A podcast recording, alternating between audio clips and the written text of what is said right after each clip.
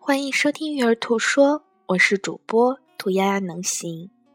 今天为大家带来的是日常惯例表。日常惯例表就是把日常应该有的行为习惯，通过书写或者画画的方式表现出来。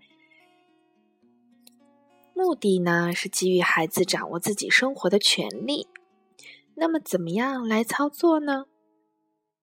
通过启发式问题和头脑风暴，引导孩子想出这个时间段应该做事儿的东西有哪些，然后可以用照片啊、画画、贴纸的方式共同完成，让孩子参与越多越好。为什么呢？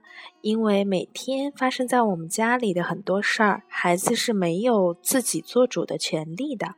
通过这样一个小小的日常管理表，会让孩子参与到规则的制定中。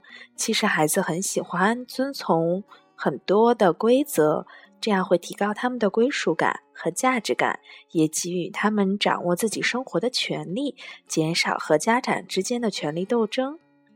比如说，我们可以把睡前刷牙、然后洗脸这些孩子不愿意做的事儿做一个日常管理表。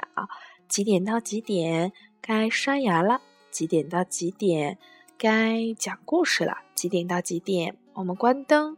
然后最后是几点入睡？如果孩子很小的话，我们可以用照片儿或者一些很可爱的图片跟孩子一起制定。